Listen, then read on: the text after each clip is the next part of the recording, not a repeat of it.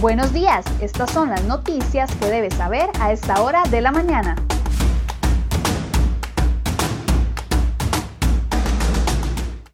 Siete con 25 de la mañana, muy buenos días, gracias por acompañarnos en esta edición de CR Hoy Noticias. En 10 minutos les cuento las noticias más importantes que les traemos en la portada de CRHoy.com el día de hoy.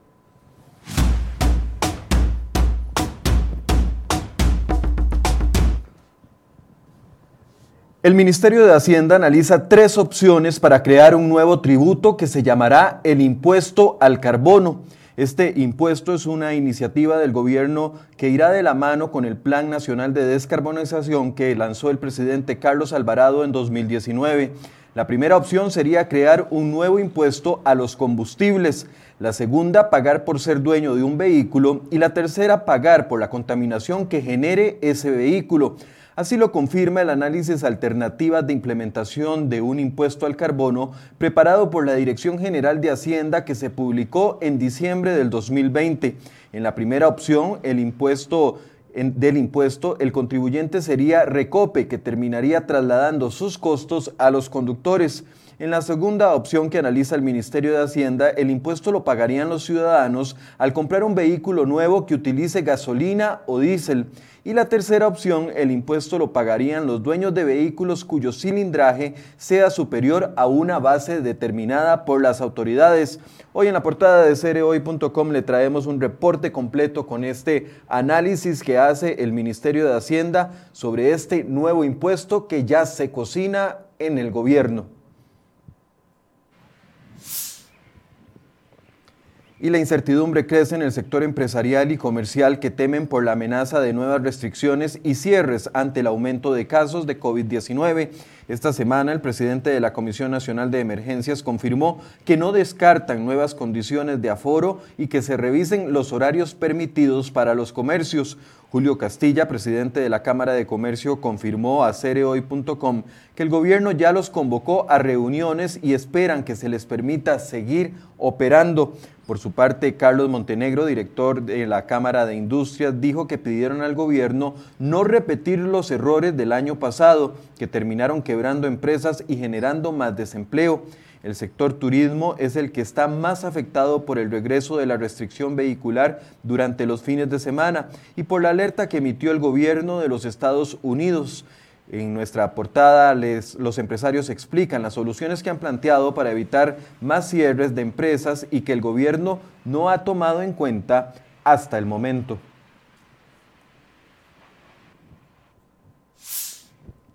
Bueno, y seguimos con este tema, y es que pareciera que los contagios masivos y el incumplimiento de medidas de distanciamiento social se da en principalmente, el no cumplimiento se da principalmente en actividades clandestinas y fiestas y eventos privados. Por ejemplo, la alcaldía de Jiménez en Cartago se opone a un evento para más de 1.800 personas que se realizará el próximo primero de mayo en la comunidad de Tucurrique. Por esto solicitó a la Fuerza Pública, la Policía de Tránsito y el Ministerio de Salud hacer todo un operativo especial para evitar que la actividad se lleve a cabo. El evento es una reunión de la Asociación Club Tocus de Costa Rica relacionada a la cultura canábica. El Cantón de Jiménez presenta un mayor riesgo de contagio de COVID-19 según datos del Ministerio de Salud y pasó a alerta naranja esta misma semana. Los operativos de la fuerza pública no han sido suficientes para disipar las fiestas a puertas cerradas. Este miércoles se reportaron 1.531 casos nuevos de COVID-19, 615 personas hospitalizadas y 284 de ellas están en unidades de cuidados intensivos.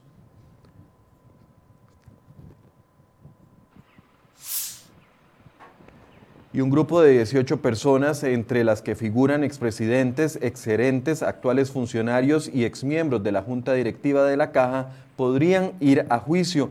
Deberán acudir a una audiencia preliminar donde se determinará si deben enfrentar un juicio por la crisis financiera en la entidad, tras una denuncia que se interpuso en el año 2012 la Fiscalía de Probidad, Transparencia y Anticorrupción indicó que esa audiencia se va a realizar en agosto del 2021. El caso se relaciona con la denuncia del ex empleado Daniel Muñoz, quien señaló presuntas irregularidades con el origen de la crisis financiera del seguro de salud. También denunció irregularidades en el régimen de invalidez, vejez y muerte y en la disminución en la rentabilidad de los créditos hipotecarios e inversiones. El funcionario señaló que en el año 2008 la Junta Directiva cambió la política salarial con datos presuntamente falseados por los jerarcas, así como los directivos aprobaron la ley de aumento de beneficios como la cesantía, que pasó de 12 a 20 años.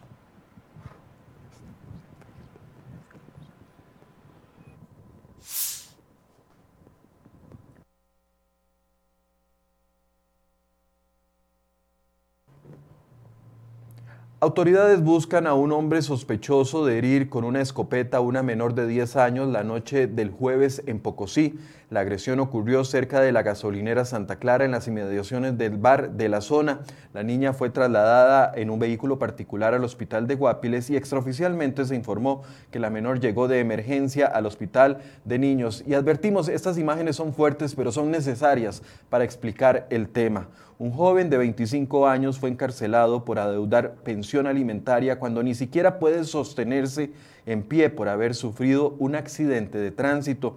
El agricultor de apellido Obando, vecino de San Vito de Cotobruz, fue atropellado por un conductor ebrio en el año 2020 luego de salir de su trabajo como agricultor.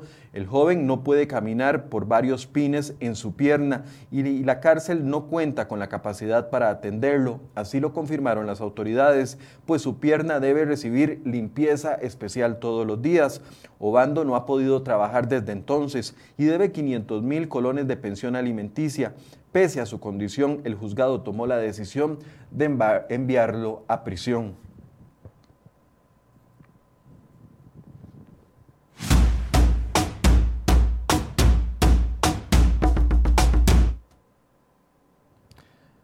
El Consejo de Transporte Público congeló la intención de solicitar el bloqueo de plataformas tecnológicas de transporte como Uber o Didi.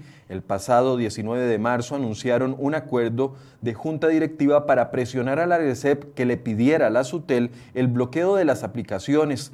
La decisión se tomó de manera unánime en la sesión del 23 de febrero pasado, tras una propuesta hecha por Leda Mora, Mora Morales, representante de los taxistas formales en la cúpula del CTP. La ARECEP confirmó este 19 de abril a cereoy.com que aún no ha recibido ninguna comunicación formal por parte del CTP, es decir, la nota nunca llegó. El CTP indicó a este medio que una vez que se tomaron los acuerdos en la Junta Directiva, la Dirección Ejecutiva empezó a revisar los parámetros técnicos y la documentación respectiva. CROI.com supo que están en conversaciones con el ministro del MOP, Rodolfo Méndez Mata.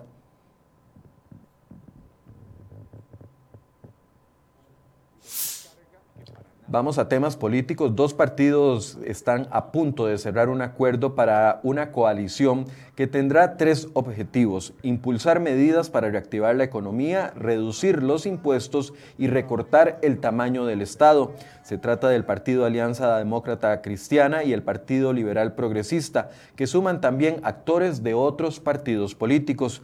Mario Redondo, alcalde de Cartago y líder del ADC, indicó que el bloque ya tiene muy avanzado el plan de gobierno que propondrán en el año 2022 por su parte, Eli Feinsay, economista y presidente del PLP, añadió, que los acuerdos entre los participantes son muy amplios en lo que respecta al rumbo que le quieren dar al país. Enfatizó que una de las líneas programáticas más relevantes es el impulso al sector productivo y crear las condiciones favorables para el crecimiento económico como una forma de resolver el problema del desempleo y la pobreza.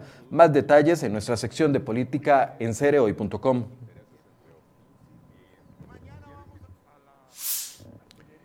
y un caso positivo de COVID-19 obligó a suspender las sesiones en la Asamblea Legislativa de este jueves y pone en duda el trabajo de las próximas semanas. Un asesor del presidente Eduardo Cruzan dio positivo y realizarán labores profundas de limpieza durante este fin de semana.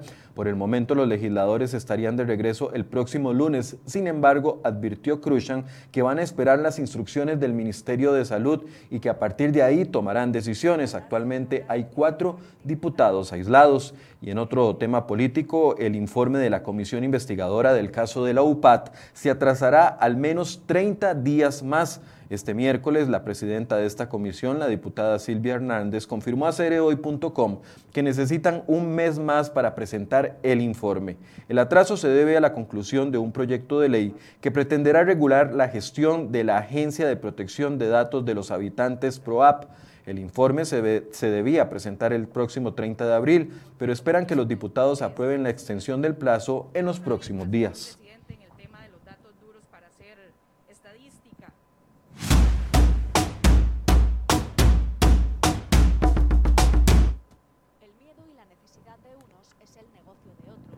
El miedo y la necesidad de algunos es el negocio de otros. México ha confirmado que se han descubierto vacunas contra el COVID-19 falsas a la venta en ese país. En una clínica clandestina se publicitaba en las redes sociales que ofrecían viales haciéndolos pasar por vacunas de Pfizer. En lo clandestino venden lo que se suponía eran esas vacunas a precios que alcanzaban, escuche bien, 2.500 dólares por dosis, es decir, más de un millón y medio de colones.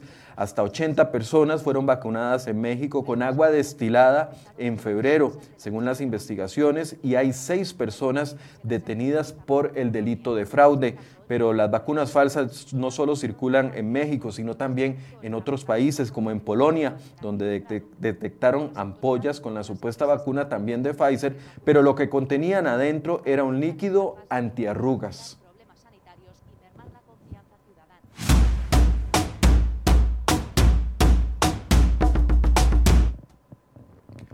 En temas económicos, al igual que lo hicieron los industriales, la UCAEP alzó su voz en contra del denominado Acuerdo de Escazú, que se tramita actualmente en la Asamblea Legislativa.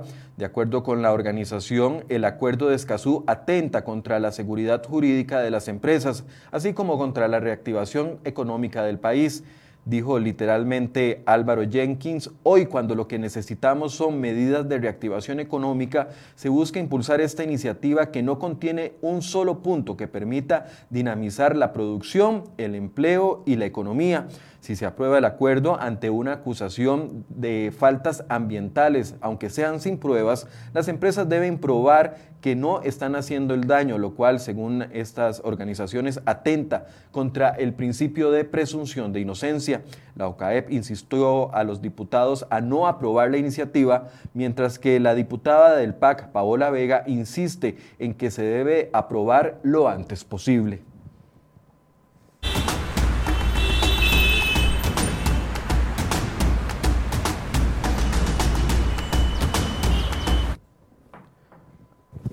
Hacemos un recorrido en las condiciones del tránsito, vean lo que están haciendo esos tres vehículos no se puede ahí en el sector de la Lima. Un viraje en U bastante peligroso porque vienen vehículos a alta velocidad desde la otra parte. Parece que hay complicaciones hoy en el cruce de la Lima en Cartago, bastante tránsito en este momento. Condiciones muy distintas frente al boliche de Cariari en la ruta 1, donde hay tránsito completamente fluido. Recordemos que por ese sector están también los trabajos en la Firestone, trabajos que también avanzan en la rotonda de la bandera, donde vemos maquinaria y tránsito fluido hasta ahora.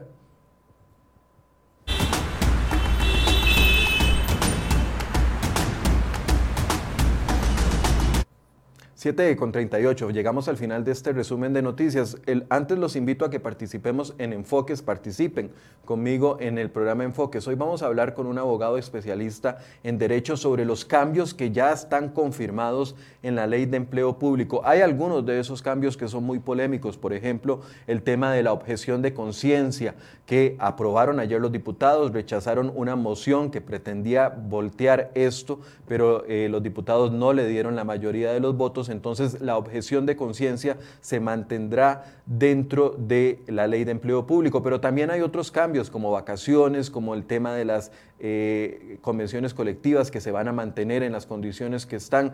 Todos estos cambios los vamos a analizar a partir de las 8 de la mañana, así que los invito a que también ustedes participen con nosotros. Muy buenos días.